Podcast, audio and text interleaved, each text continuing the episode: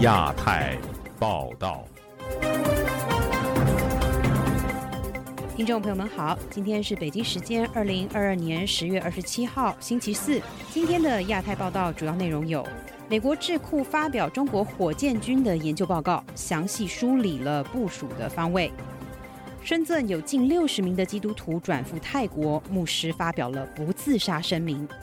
出狱仅半年，广西律师陈家红又因为涉嫌山巅的书法身陷囹圄。美国亚太驻青康达谈东盟，美国要与盟友抵制中国胁迫。二十大权力一把抓，展示了一个不自信的习近平。都是清零害的吗？中国独角兽大数据企业传裁员。接下来，请听详细的新闻内容。今天节目一开始要首先插播一条本台藏语组的独家消息：十月二十六号的晚间，拉萨市区的藏族居民走上了街头抗议持续的封锁防疫，有大批的警察到现场维稳。在北京坚持动态清零、绝不动摇的政策下，西藏拉萨当地的居民已经被封锁了两个半月，而许多居民聚集抗议，并与身穿白色防护服的警方对峙。西藏的消息人士说，民众抗议的主要原因是因为形势危急，有太多的人们无法购买食物和生活必需品。而截至发稿，警方与民众没有发生重大的冲突。但是如果再不放松疫情防控，一些藏人威胁他们要自焚。本台持续关注拉萨当地的情况，也请您持续锁定自由亚洲电台各节的相关新闻。美国空军大学中国航空航天研究所周一公布了一份中国人民解放军火箭军组织结构的报告，详细梳理了中国火箭军内部的人事结构以及在全国的部署情况。这份报告在此时出台有什么意义呢？请听本台记者王允的报道。中国航空航天研究所这份长达二百五十五页的报告，对中国人民解放军火箭军的组织结构。从高层的指挥系统到后勤的产品基地进行了详尽的披露，具体的信息包括基地的具体地址、部队的主要功能、负责人的中英文姓名和部队番号等等。报告作者中国航空航天研究所马伟宁博士告诉本台，这确实是目前为止公开发表的最具综合性的有关火箭军组织结构的报告。以下是同时配音。这个报告全部基于公开信息，他对中国人民解放军火箭军在中央军委主席习近平领导下的扩张给出了非常具体的信息。他强调，报告反映的最重要的信息就是2016年原先的二炮部队升级为中国人民解放军的火箭军，以及导弹部队的扩张和这支部队掌管的导弹数量、质量及其类型的增长。对于美国方面这么重视研究中国火箭军及其拥有的导弹力量，身在台湾的中国军事问题专家齐乐毅向本台分析说：“弹道导弹的这这个投防能力是最强，美对美军来说是相对来说防御的难点最高，所以美国很重视这一块。”这份关于中国火箭军的报告在中共二十大刚刚结束的时候出台，让人联想起可能的实际用途。齐乐毅说。这份报告主要是美国对中国火箭军的静态把握，实战的情况则是动态的。至于实际的战场的运用，那是另外一种，那是一个大动态的即时情报，我们看不到，那都是基地版。值得注意的是，中国军方对火箭军及其导弹力量的重视，体现在其战略认知和规划中。中国国防部网站今年九月发表的一篇文章。关于创新发展军事战略指导中提到，现代战争强调运用精锐力量实施精确作战，在防区外对全纵深目标进行中远程精确打击。齐乐毅认为，中国军队现在非常强调这种防区外的中远程精确打击，导弹的部署体现了这一重点。那这个中远程精准打击，当就是包括现在的中程弹道飞弹了嘛？就是东风二十一系列、东风二十六，包括东风十七，就这是最主要的，就震慑周边，跟能够震慑到美国的二岛链。在刚刚闭幕的中共二十大上，习近平在其所做的报告中提到，要如期实现建军一百年的奋斗目标，加快把人民军队建成世界一流的军队。其中虽未直接涉及中国火箭军的具体内容，但强调了要坚持机械化、信息化和智能化的融合发展。齐乐毅分析说，这些说法都体现出以习近平为首的中共领导层对未来战争性质的判断，也是对其未来战争准备的基点。自由亚洲电台王允华盛顿报道。来自深圳的改革宗圣道教会的近六十名基督徒，为了逃离宗教迫害，从中国逃到了韩国，再转往了泰国落脚，寻求联合国难民署的保护。教会的牧师潘永光二十五号发表了不自杀声明，他说不会自愿返回中国大陆，也不会选择自杀。接下来，请听记者黄春梅发自台北的报道。还算安全吗？呃，我觉得啊，随时都会有有有危险会发生。深圳教会近六十名基督徒两个月前从韩国转往泰国，抵达泰国之后，不明骚扰从未停止。一开始，中国的特工人员进入采访场所，采访被迫中断。潘永光牧师说。自从在泰国递交难民申请之后，不仅自身安全受到威胁，连他居住在中国的亲属都被中国政府胁迫要求打电话给他，试图要他返回中国。国保哈，国家安全局的人就跑去，直接跑到家里去恐吓他。呃，他根本就不知道我们到了泰国，呃，他就恐吓他说：“哎，你现在这个。”接受采访啊，然后现在犯很大的罪啊，这个带领一一群人，这个呃，使到国家被羞没面子啊，羞辱啊。除了潘永光的岳母，共同出逃的好几个弟兄姐妹家人都有类似的遭遇，有的甚至家属被带到警局，威胁称这是很严重的罪，叫他们赶紧回国。国宝甚至还放话。韩国、泰国、美国都不会要他们，有办法会把他们抓回来。不堪其扰的潘永光发表了一篇不自杀声明，称基于上述明显的威胁和未说明的危险，他有可能被中共特工秘密绑架并送回中国，也有可能被泰国移民局逮捕，被非法押送到中国，并且像其他许多主张宗教自由和人权原则的人一样失踪。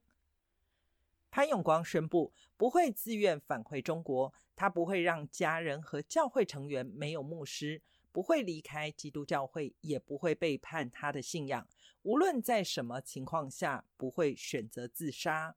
他说：“如果失去了自由，他所做的一切或所说的一切都不是自己的意愿，与他的声明相悖，没有法律效力。”潘永光告诉本台，他进入到泰国之后，签证已经到期，无法再取得签证延长。泰国移民局可以以非法滞留为由抓他。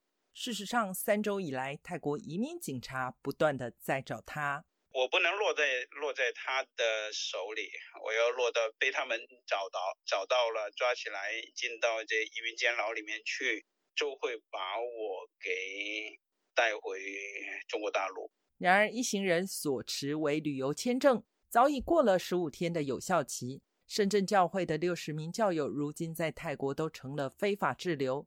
上个月递件之后，至今仍未获得任何回应。潘永光换掉了手机和居住地，过着几乎足不出户的生活，希望能避免被失踪、被遣返的命运。自由亚洲电台记者黄春梅台北报道。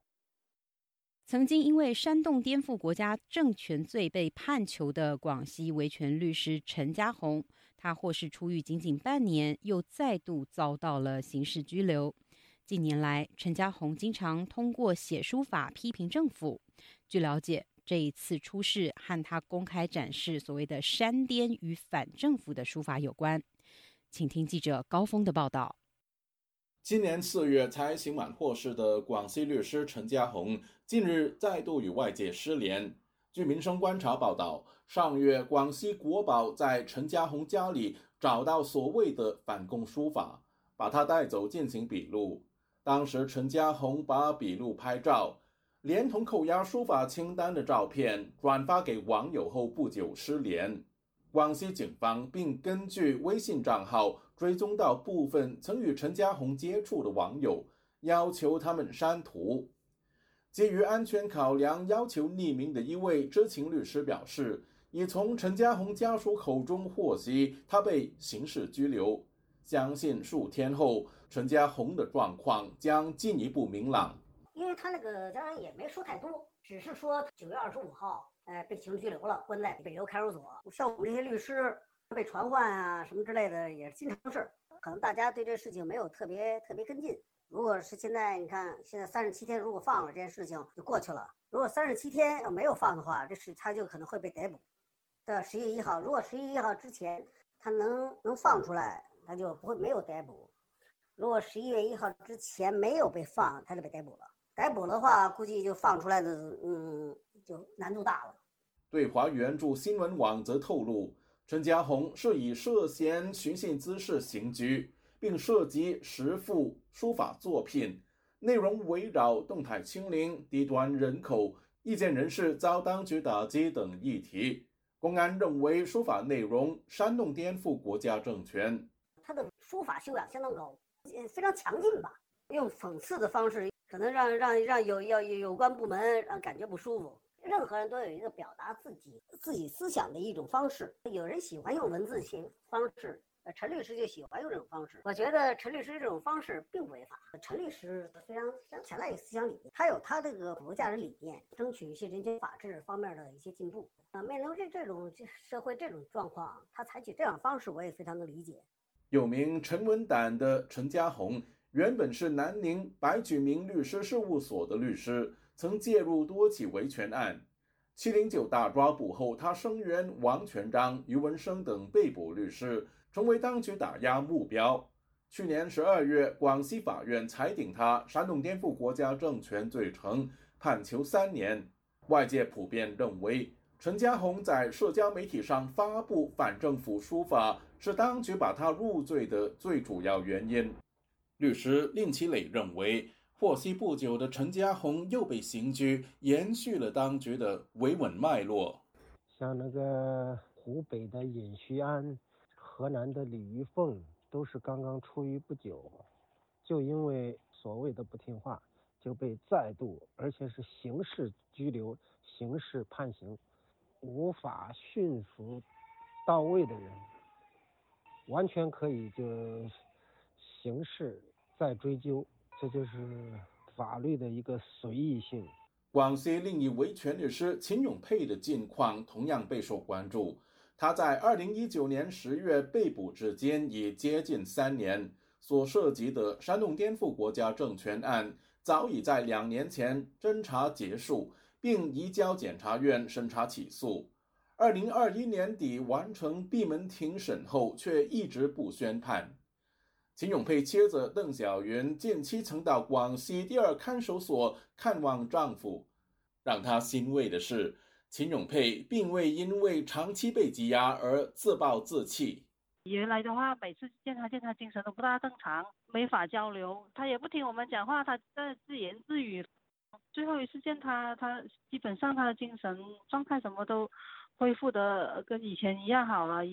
广西数年前一起家庭暴力纠纷当中，负责处理事件的七星公安分局的公安胡凯被指偏袒案中的丈夫，对妻子报案拒绝受理。而桂林市公安局长邱祖和不仅没有惩处胡凯，还把他晋升至分局局长。秦永佩获悉事件后，决定举报两人，并把有关材料上载到互联网。他也因此坚信自己失去自由是受到广西当局的打击报复。邓小云曾多次就秦永佩被超期羁押追问法院。他说快了，快了，就快了，就呃呃差不多了。他说他就这样跟我讲，到时候他说他再通知我。那肯定不对呀，你说是不是？你这没完没了的在拖。拖那法律不都规定了吗？你没完没了拖，你总要有有个说法呀。打手什么经济纠纷之类的，原来他举报多了，得罪人多了。他说就是被人打击报复了。外界则普遍认为，有理由相信广西当局对陈家红和秦永佩两人的处理得到上级政府的支持。自由亚洲电台记者高峰香港报道。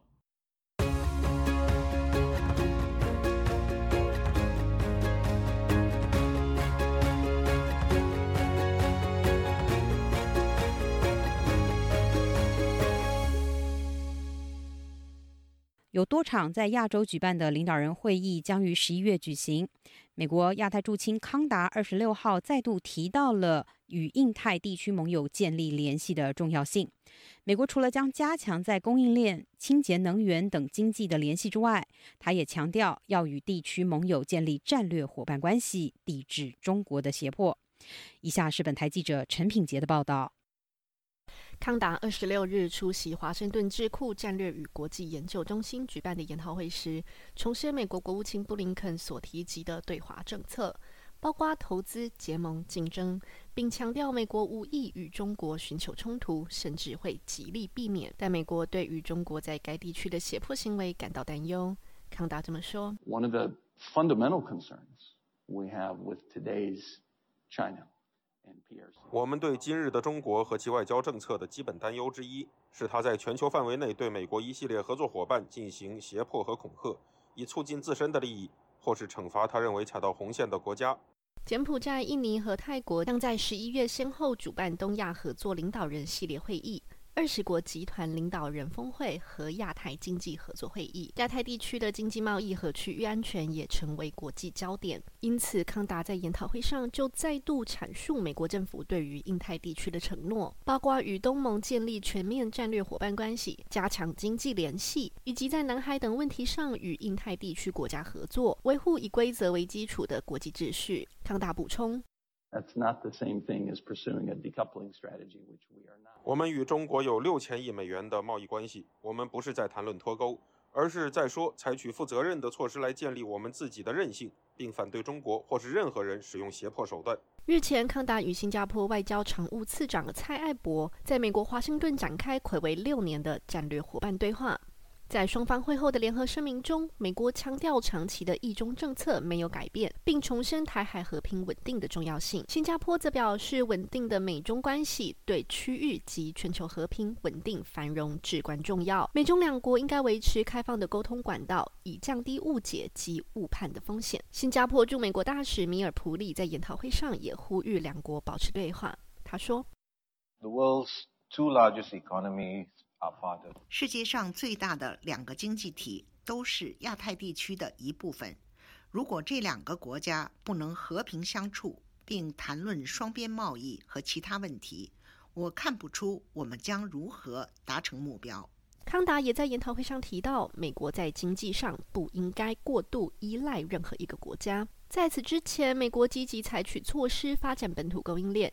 今年五月，也趁着美国东盟峰会时，宣布加强与东盟国家的供应链合作。外界解读是避免对中国的过度依赖。美国国务院亚太经济合作会议资深官员莫瑞则是在研讨会上回忆他在中国期间的观察。他表示，新冠大流行加速公司将生产线转出中国，降低企业过度依赖中国的情况。A lot of those questions that companies were asking were based on their own. 公司提出移出中国的问题，都是基于他们面对的挑战，无论是出于供应链成本上升、地方治理挑战等原因。很多类似例子发生在新冠疫情之前，而疫情加剧了类似情况。公司也意识到，他们不能过度依赖任何一个经济体。美国即将接手举办二零二三年的亚太经济合作会议。莫瑞就表示，美国期待与亚太地区盟友合作，并将着眼于后疫情时代的经济复苏、多边合作以及维持国际规范。自由亚洲电台记者陈品杰华盛顿报道。中共二十大闭幕，华盛顿学术界相继分析中共二十大所带来的警示。有美国学者认为，尽管二十大的结果预示着习近平的权力极大化，但也代表了习近平对自己的不自信。同时，习近平在各个政治层面都要担任一把手，长期而言也会危害习近平自身权力的巩固。接下来，请听本台记者唐媛媛的报道。中共二十大结束后，习近平在第三任期所领导的新时代将会如何影响中国国内与国际情势，引起海内外关注。美国智库外交关系协会高级研究员张燕二十六日在一场线上研讨会上提到，比起将中共二十大视为政策转折点，反而应该将二十大视为习近平原本政策的延续。张燕指出，中共高层其实有意识到中国正碰到发展难关。Domestically, they see what a lot of other people see. 对国内，中共高层也意识到有经济迟缓、高失业率以及人口问题等等。对国外，他们也知道国际形势是不利于中国发展的。不过，张燕表示，中共没有意识到这些难关都是中共自身政策的错误所造成，因此，中共在二十大上并未做出政策改革。Especially the more hostile international 尤其是国际对于中国的敌意。十年前，很多国家还会称中国为战略伙伴，但是中共的战狼外交以及他们对待新疆、香港、台湾以及南海的方式，使得中国原本的伙伴开始感到不安和疏离。张燕表示，习近平掌权后做了很多不明智的决策，像是动态清零政策，或是把收复台湾跟中华民族的伟大复兴绑在一起。然而，随着习近平手握全权，他无法将这些错误决策的责任放到别人身上，因此长期而言，这些错误政策所产生的负面效果，反而会导致习近平的政权不稳。同时，张燕也指出，习近平不同于中国先前的领导者们，他把所有的内政事务都。抓在自己手上。这显示出习近平无法放松，因为他对自己设立的体系没有自信。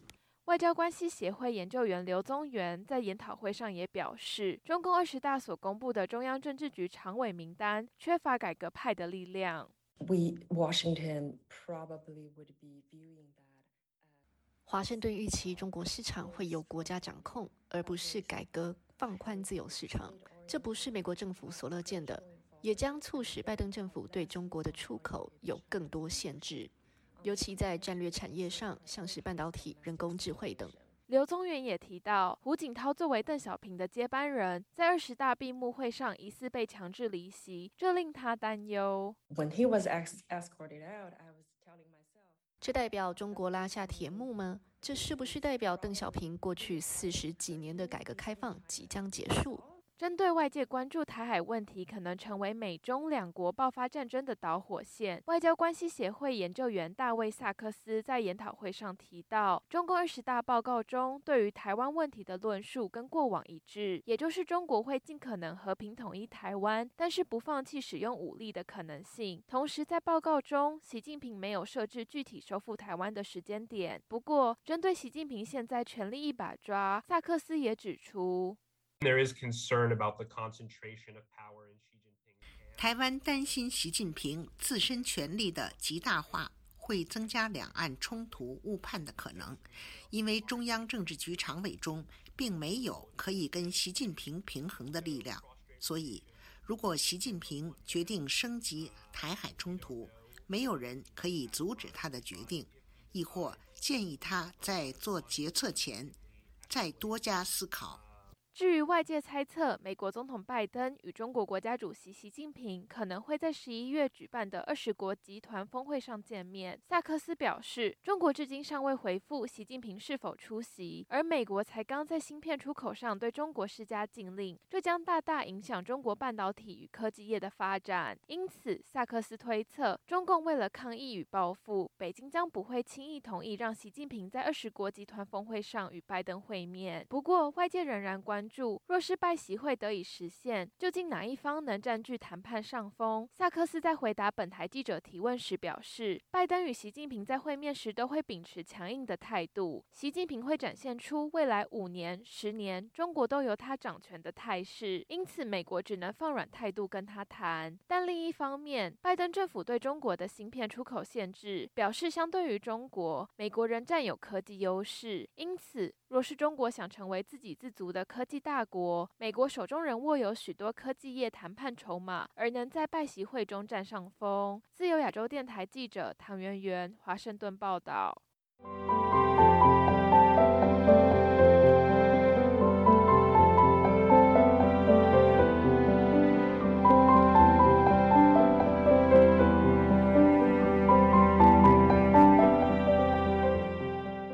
受到疫情清零等多种因素的影响近期中国企业的裁员消息不断。独角兽大数据企业明略科技的多名员工日前就披露，公司有七成以上的员工被解雇，而研发基地也就地解散。在二十大后，中国国家发改委等六个部门也呼吁为国际商务人员出入境提供便利。就有学者认为，这是中国试图挽救衰弱的国内经济。请听记者古婷的报道。公众号“智东西”本周二消息，多位来自大数据企业明略科技的员工告诉智东新，因公司裁员，他们已被离职。在一年多的时间里，明略科技已有多轮裁员，多个部门被减少五成员工，有的全线被裁。还有一些员工仍在为争取合法赔偿而奔走。明略科技致力于线上大数据分析、挖掘和认知智能技术，受到财团欢迎。二零一九年至二零二一年，腾讯、红杉中国为其投入了五十亿元人民币，使其一度成为中国估值最高的大数据公司。据该公司员工爆料，研发部门已经解散，并采取了数字城市、金融业务线等部门。目前仅剩秒针业务线。有知情人士透露，秒针业务线也按部门薪水裁员五成。该公司巅峰时期有五六千人，即将裁员七成以上，留一千余人。金融学者司令本周三接受自由亚洲电台采访时表示，独角兽公司明略科技大规模裁员现象非常罕见。作为中国政府依赖的高科技领域。发展前景被看好，但是就连这类企业也出现大裁员。他说：“这就说明，即使啊这个最有活力的部分，现在也正在丧失它的优势。在经济学上，还有学界一般认为呢，是一个经济体出现全面衰退、活力丧失的这样的一个非常重要的前兆。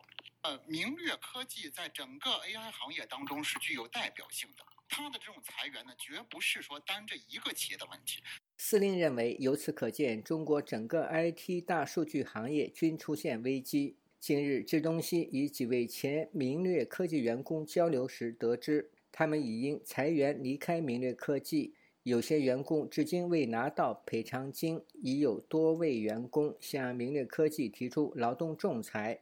不仅仅是科技公司裁员，非科技类的，如国际贸易公司，因接不到外国订单，采取紧缩政策，包括缩小写字楼或者裁员。深圳一高档餐厅的负责人柳楠告诉本台，因受到疫情政策影响，营业额比疫情前下跌九成。他说：“防控啊，封啊，好比八个包房，晚上就两个包房卖出去了，另外六个包房都是空着的，租金又贵啊。”没有收入，他照样这些东西要支付出去啊！十四例，他们已经紧张的不得了了。中国疫情清零政策已持续三年，导致外国企业撤离以及中国企业停产。进入九月，中国出口数量明显下滑。一个标准集装箱从上海到美国西岸的海运费，从今年初的八千多美元跌至近期的两千多美元。另外，本周中国国家发改委、商务部。工业和信息化部、自然资源部和交通运输部等六个部门发布关于以制造业为重点，促进外资扩增量、稳存量、提质量的若干政策措施，共十五条。当中第七条便利国际商务人员往来，要求相关部门在做好新冠疫情防控前提下，便利跨国公司、外商投资企业高管、技术人员以及家属出入境。各地方要用好用足中外人员往来的快捷通道，结合当地实际，进一步明确标准和流程，为外籍人员来华提供便利条件。财经学者蔡先生对本台说：“外国大部分订单已转到越南等东南亚地区，中国制造的影响力正在消失。政府的出入境政策即使全面开放，也很难吸引外商。”他说。不是你进来干什么？问题是进来干什么？所有的行业都是一片萧条。嗯，还有一个对未来的政策走向，包括这个政治局势都完全不明朗的情况下，我相信外资不可能轻易进来的。你人都进不来，他把资金放进来，怎么可能呢？但是你老百姓可以亲身感受得到的这种痛苦啊。中国发改委的十五条吸引外资措施分三方面，即优化投资环境、扩大外商投资增量、加快投资服务、稳定外商投资存量、引导投资方向、提升外商投资质量。舆论认为，中共二十大确立了中国未来十年甚至更长时间的制度方向。就是以公有制为主体的社会主义计划经济，这种变化只会加深中国与美国的对立情绪。据说，北京打算重启与世界的互动，目标以欧洲为主，以回避与美国的正面冲突。自由亚洲电台记者古婷报道。支持改革开放的中国官员，在领导人习近平强势主导的二十大后，几乎全遭撤换。台湾的学者蔡明芳就预测。中国与民主国家经济脱钩将成为常态，中国退出了全球化。而台湾的中经院副执行长李纯则分析，中国不是要从全球化脱离，而是以所谓中国式的方式参与国际经贸。接下来，请听记者夏小华发自台北的报道。台湾淡江大学产业经济学系与经济系合聘教授蔡明芳近日发表文章《中共二十大让世界走向没有中国的全球化》。他在文中指出，中共二十大落幕之后，支持经济开放政策的国务院总理李克强、副总理刘鹤、人行行长易纲、政治局常委汪洋与银保监会主席郭树清等人都将离开。中国的政治决策结果只是确定中国与民主国家经济脱钩将成为常态，全球化并没有消失，只是中国退出了。蔡明芳接受自由亚洲电台采访指出，二十大之后确定中国走向共同富裕的路线，美国跟中国之间的抗衡趋势不会减缓，只会更强。蔡明芳说：“因为习近平他所放上去的七大常委这个班底，跟以前比起来是更为鹰派，对于市场经济更为不重视，所以在这样一个情况之下，当然就会使得许多在中国的外资会想要撤出，那新的外资。”基于对中国整个政治环境的改变，或者是说基于美国科技管制趋严，就不会再进去了。蔡明芳指出，当新的资本不会进去，旧的资本会移出的时候，整个中国市场的资本会持续减少，中国经济会持续往下掉。蔡明芳说：“是不是中国对台湾的敌意又会更加的这个强烈，或者是对台甚至有可能发生这个？”动武的这种所谓的地域这个冲突的一个改变哈，如果真的呃发生那一刻，就会像张忠谋所讲的话，那整个呃台湾的产业当然就会毁掉，那这个对全世界来讲，这绝对不可能。接得起来的。蔡明芳还说，台湾并不是生产低阶的代工，台湾人力资本不是在世界各地马上可以找到取代资本和管理的相关人才，一旦发生相关的问题，对全球是极大的伤害。中华经济研究院 WTO 以及 RTA 中心资深副执行长李纯接受自由亚洲电台采访分析，中国离开全球化符合中国一直以来的趋势，只是在二十大之后，这个趋势会更加的明显和加速。不过，李纯说，美国所定义的全球化里面的脱中会扩大。呃，中国也有意识的想要离开这样的一个全球化，但是并不意味着说中国它就会完全的锁国，它不参加国际经贸，它可能会更想要用它自己定义的这种国际合作方式来推动。李纯表示，中国认为按照美国所定的规则之下，跨国企业主导下发展的所谓全球化供应链，让中国遭遇了美国或是中国以外的企业或是高科技领域卡脖子的问题。过去二十年，特别是最近十年，中国很用力发展所谓自主。可控的科技跟产业发展，以自己的力量来降低美国对它的影响。李纯提到，中国会持续发展他自己定义的全球化，比如“一带一路”或是跟中东、非洲、东南亚的国家经贸往来的强化。至于二十大之后，中国是否更强调内循环，李纯认为确实有此趋势。他说：“中国还是会持续发展它的定义的全球化啊，譬如说‘一带一路’啊，譬如说跟其他国家，中东啊、非洲啊，甚至东南亚国家的那种经贸的往来的强化。好，所以他。”脱离美国所定的全球化，不等于说他不参加这些国际经贸。制台中国异议人士龚宇健接受自由亚洲电台采访也说，中共二十大开完之后，习近平几乎大获全胜。中国这种改革开放的。呃完全的终止，以及中国这种文革二点零版的这种歧视文革的在中国的这种全面的展开，慢慢的中国是在慢慢的在脱离这种全球化。龚宇健说：“中国作为世界工厂，过去采取改革开放的政策，一定程度上给民营企业有自主权。而习近平感兴趣的专长，则像是毛泽东那一套，利用党务系统人员无情的清理政府技术性的官僚。”龚宇健说：“中国他利用所谓的反腐败的话，就利用这种党务的这种板棍。”呃，无情的清扫了这种政府系统的这种技术官僚以后，就中国的话就慢慢的就跟世界是必然的会脱钩。而政治局的这个常委会里面的话，几乎所有的官员的话都是属于他的这种党务系统的习家军。他的这种稳定对于人民的掌控，他是可能就是要由于这种经济的发展。所以中国的改革开放和以经济建设为中心的这一些邓小平的这些遗产的话，现在在二十大之后，统统受尊重。蔡明芳的。文章令推翻了台湾的经济依赖中国的说法。他分析，台湾今年前三季对香港与中国的接单比去年减少百分之十点六，来自美国与欧洲今年前三季的订单则分别增加了百分之十点七以及百分之七点一。根据九月的统计，中国与香港除了在光学器材以及塑橡胶制品或是化学品等为台湾的最大接单来源之外，资通讯产品、电子产品、基本金属、机械等货品都是以美国或是欧洲为主要接单地区。蔡明芳强调，无论从订单的来源国分布与不同来源国订单金额的消长看来，台湾的经济依赖中国的说法并不成立。台湾的出口也从过去的量变转为质变。自由亚洲电台记者谢小华。台北报道。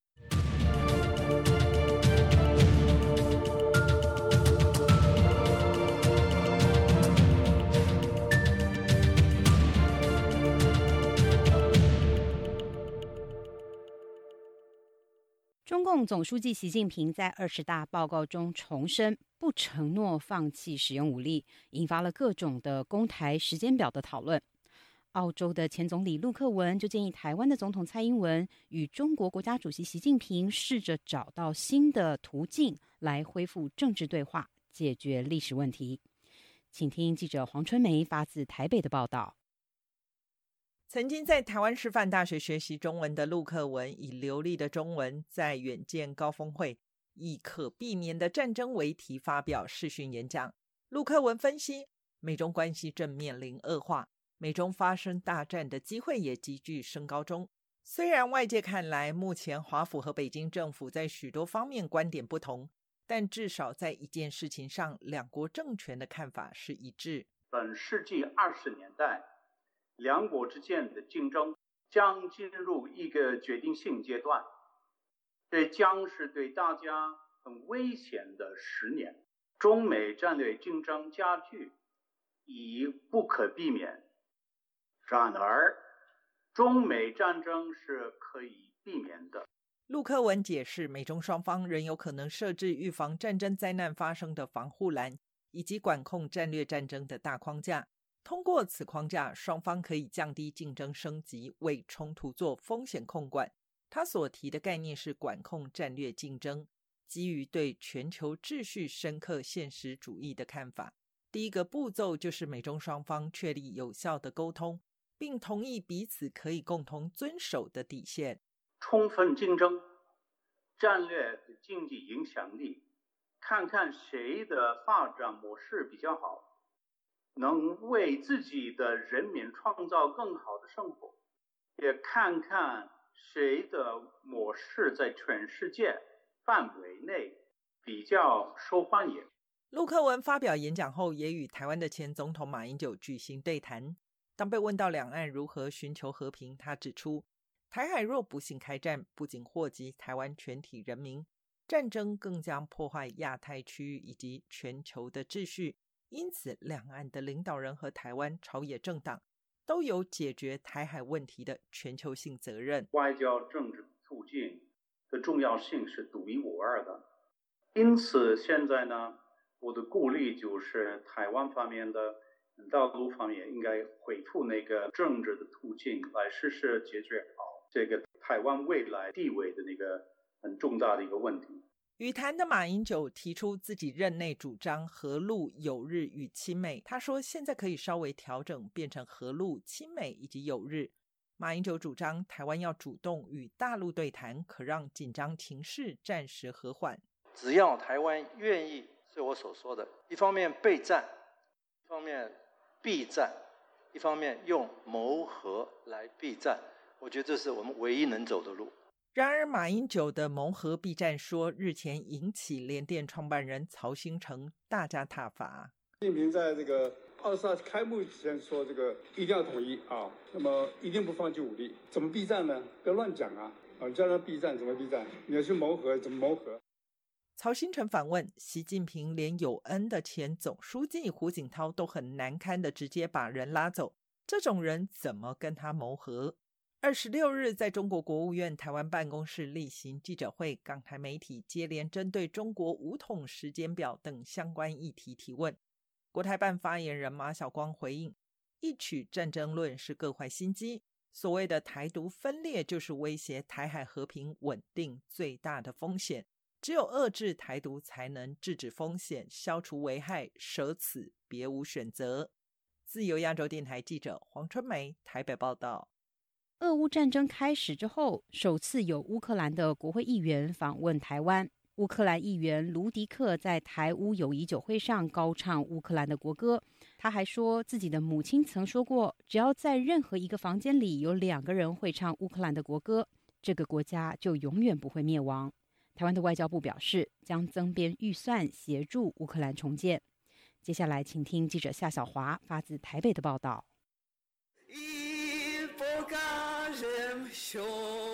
乌克兰国会有台小组成员、声音党党魁卢迪克与立陶宛国会欧洲事务委员会副主席帕季格两个人访台。二十五号受邀在台湾立法院发表演说，他向台湾人示警，大家要随时做好准备。乌克兰被俄罗斯入侵，付出了惨痛的代价，希望大家可以从中学习，而不用亲身经历这样的痛苦。这是今年二月俄罗斯入侵乌克兰之后，首次有乌克兰的议员访台。卢迪克强调，团结非常重要。战争持续了八个月，当初全世界没有人相信乌克兰可以抵挡这么久。很多人认为乌克兰几天就会被打败。乌克兰人民捍卫民主，愿意为国土牺牲自己的生命。乌克兰议员卢迪克受访表示：“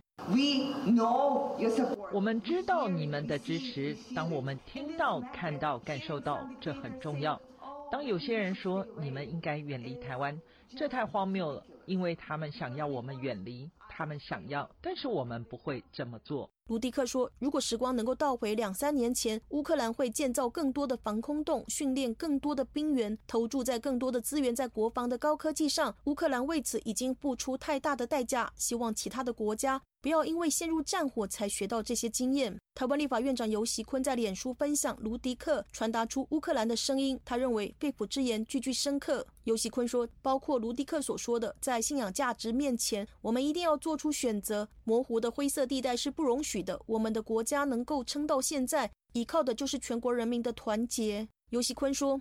立法院跨党派共同发表声明，谴责俄罗斯的恶行。台湾捐助乌克兰的款项约有三千三百万。对于威权霸凌，台湾不会置身事外。乌俄战争提醒台湾防微杜渐，要做好准备，自助人助。卢迪克二十六号在台湾外交部举行的台乌友谊酒会致辞说：“It was one of the emotion the most emotional moments of my life because we were so so scared.” 人生最感动的事，虽然很害怕，但我们聚在一起有共同的目标。当时想起妈妈说，如果在一个房间里有两个人会唱乌克兰国歌，乌克兰永远就不会死亡，这个国家永远都会在。说完，他高唱乌克兰国歌，现场在台乌克兰人也跟着高唱。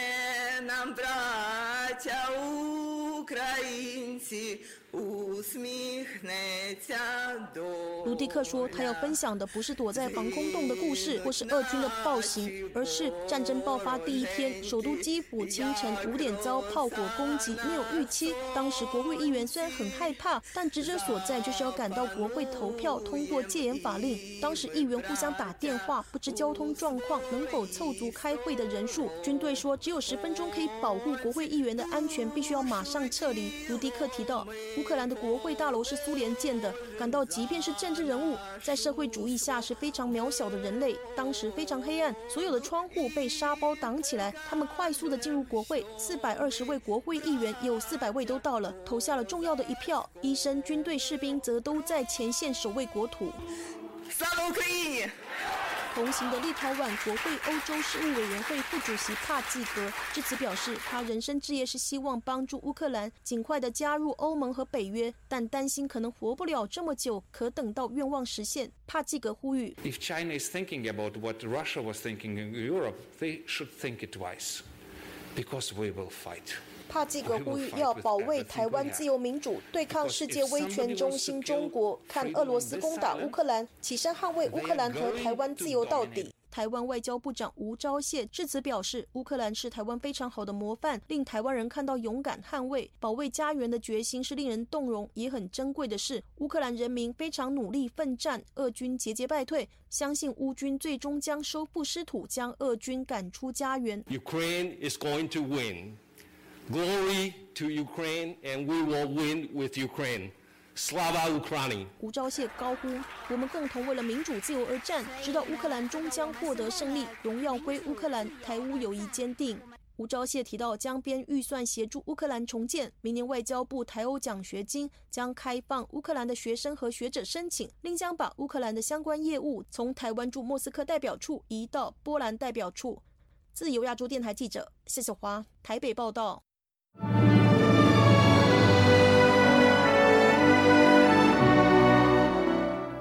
英国首相苏纳克周二正式就任之后，就和美国总统拜登通话，双方同意要共同应对中国的挑战。外界关注苏纳克未来的对华政策走向。包括他是否会兑现早前的竞选承诺，关闭英国境内所有的孔子学院，以及他是不是会接过前首相特拉斯未完成的任务，把中国正式列为威胁。请听本台记者吕希发自伦敦的报道。英国前财相苏纳克周一在无竞争的情况下当选英国执政保守党领袖，并在周二接受国王查尔斯三世的任命，成为英国新任首相。苏纳克上任当天就和美国总统拜登通电话。白宫发布的声明指出，二人再次确定英美两国的特殊关系，愿意在全球安全和繁荣事务上加强合作，特别是在乌克兰和中俄问题上。以下我的同事读出：两国领导人一致认为，共同努力支持乌克兰追究俄罗斯侵略行为的责任，以及应对中国带来的挑战。确保可持续以及可负担的能源供应至关重要。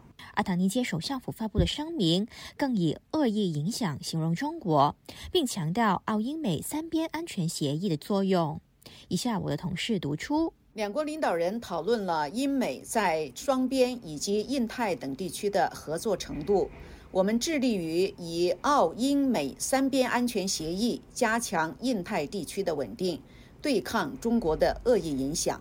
回顾苏纳克的往绩，他担任财相期间倾向与中国进行贸易合作，因此他夏天和时任外相特拉斯争夺保守党领袖的时候，就一直被特拉斯炮轰对华态度软弱。更曾经被中共喉舌《环球时报》形容为对发展中英关系持明确而务实观点的候选人。不过，当选举进入最后阶段，苏纳克却突然反华，把中国定义为英国和世界经济和国家安全的最大长期威胁，更承诺一上任以后就会关闭英国境内全数三十家孔子学院。特拉斯因为经济政策不善被迫下台以后，苏纳克如愿成为首相。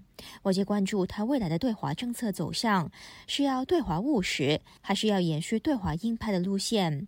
英国《每日电讯报》就引述消息，指英国政府曾迅速草拟一项禁令，以关闭英国境内所有孔子学院，兑现苏纳克早前的选举承诺，并回应保守党内对华鹰派议员的压力。《每日电讯报》引述英国智库西维塔斯国防及安全部门主任克拉克表示：“苏纳克已经没有选择余地，必须对华强硬。”以下我的同事读出：苏纳克把自己逼到了一个角落，他必须对中国采取更强硬的态度，这将发出一个强烈的信号。就是我们将不再允许中国的恶意行动入侵英国的高等教育。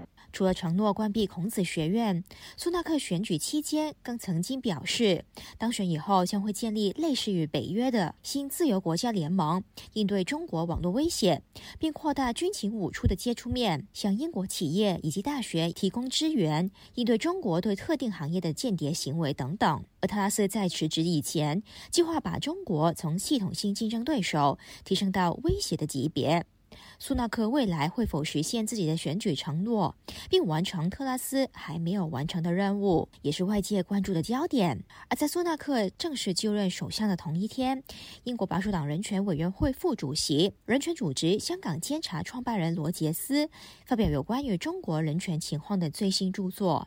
他向党友苏纳克发表公开信，提到中共将威胁以规则为基础的国际秩序，并在全球范围内影响人民的自由和生活方式。罗杰斯向苏纳克提出六项要求，包括立即驱逐上周向香港示威者施暴的中国外交官，打击孔子学院，制裁破坏香港法治的官员，禁止入口中国以强迫劳动生产的商品等等。他要出勤苏纳克，表明会支持台湾，并要求苏纳克对英国对华政策进行跨部门全面审查，确保英国可以抵御中共的渗透和影响。罗杰斯的最新著作《中国纽带：中共暴政底下的三十年》，讲述自己在中国教授英语，到香港任职记者，再到中国与周边国家边境记录难民逃难的经历。他访问了八十位亲历者以及学者等等，在书中深入探讨港人、维吾尔人、藏人以至基督徒和法轮功学员面对的压迫。自由亚洲台的记者吕希，英国伦敦报道。中共二十大后展现更积极专政的局面。加拿大的国会关注中国当局对加拿大社会的潜在威胁，包括在多伦多设立三个警察服务站。就有专家指出，这种行为恐侵害加拿大的民主和人权。而加拿大皇家骑警指出，已经启动调查服务站是否涉嫌违法。请听记者柳飞的报道。国际人权组织保护卫士发布了一份报告，显示中国当局在全球三十个国家设立了至少五十四个警察服务站，其中三个位在大多伦多地区。中国当局表示，这些服务站是为了方便中国公民更换驾照和身份证，但报告提到，这些站点其实是中国用以监控和骚扰海外中国人的控制中心。国会江中关系委员会二十五号举行听证会，聚焦于中国二十大后政局变化的影响。与会的议员们关注中国威胁性扩大，专家证人呼吁渥太华绝不应该允许外国政府在加拿大设立海外警察据点。资深媒体人、曾经出版《熊猫的利爪》一书的作者文达峰表示，他的书中已经提过，中国驻温哥华领事馆曾经申请想设立海外公安据点一事，当时并没有获得批准。但是如今多伦多已经有了三个据点。估计温哥华等其他城市可能都有类似的据点，只是尚未摊在阳光下。温达峰说：“It's quite unacceptable to have these sort of secret police stations.” 有中国警察服务站设立在加拿大是不能被接受的。中国说这些站点是提供更换驾照和身份证的服务，根本是一派胡言。他们是中国在海外扩张执法权的一种管道。我们的司法系统不能允许这种行为发生。加拿大皇家骑警已经启动调查，看这些服务站是否从事任何违法活动。加拿大全球事务部负责中国地区的主管埃普稍早也对国会议员提到，如果服务站涉及类似恐吓、骚扰等行为，是绝对非法的。目前正在等待警方的调查，看如何与中方交涉。还有国会议员关切中国的大外宣方式。保守党议员庄文浩引用了俄罗斯国家媒体被禁止在加拿大运作，询问专家意见，是否中国的国营媒体也有必要被列入禁止名单上。前国际特赦组织加拿大的秘书长，目前任教于渥太华大学的尼夫说：“There absolutely cannot be a double standard here.” 当然不应该有双重标准。既然我们对俄罗斯媒体有设限，也应该对中国国营媒体有同样的检验标准。要留意他们是否只是大外宣的工具，为违反人权的行为做辩护。尼夫表示，加拿大要重新调整对华政策。过去以经贸挂帅的思维不是正确的，现在仍然要和中国交往，但在每一个层面上都应该要将人权问题纳入考量。尼夫说，还有一百多名加拿大公民被关押在中国，其中有些人生死未卜。未来中国进入更封闭的集权统治，对身处中国的加拿大人来说有高度风险。加拿大麦克唐纳劳里埃研究所的高级研究员纳吉提醒渥太华，从三个方面留意中国的霸权野心。First, China's broad intentions to weaken international institutions. 首先，中国企图弱化国际组织，希望重塑世人对民主、人权和法治的认知。第二，中国威胁影响着加拿大的政治和社会，尤其针对加拿大华人有一系列干扰的行为。第三，中国企图称霸印太地区，所以加拿大需要与志同道合的国家一起防堵中国的野心。上个月，加拿大任命了资深外交官梅倩玲担任新的驻华大使。加拿大亚太基金会总裁南基维尔表示，总理特鲁多上台之后，任命了几名非职业外交官担任驻华大使，显示当时的对华政策是以经贸为主。如今，职业外交官出现了。反映与中国的关系将进入一个新时代。自由亚洲电台记者柳飞温哥华报道。再带您来关心几则要闻简讯。美国国务院周三发表声明，谴责十月二十五号对香港民主倡导者，也就是《苹果日报》的创办人黎智英的虚假欺诈指控的判决。国务院发言人普莱斯在声明中说。美国仍然对人权和基本自由保护的恶化，以及在香港国安法下系统性的打压香港自治权深感关切。美国的声明还指出，尽管有关黎智英的欺诈判决不属于香港国安法里的理由，但香港当局仍然把国安法中更具限制性的法律程序施加在这一个案件中。而这些行动也破坏了中国在中英联合声明里头承诺要维护香港高度自治以及受保护的权利和自由的义务。我是郑重生，感谢您的收听，我们明天再会。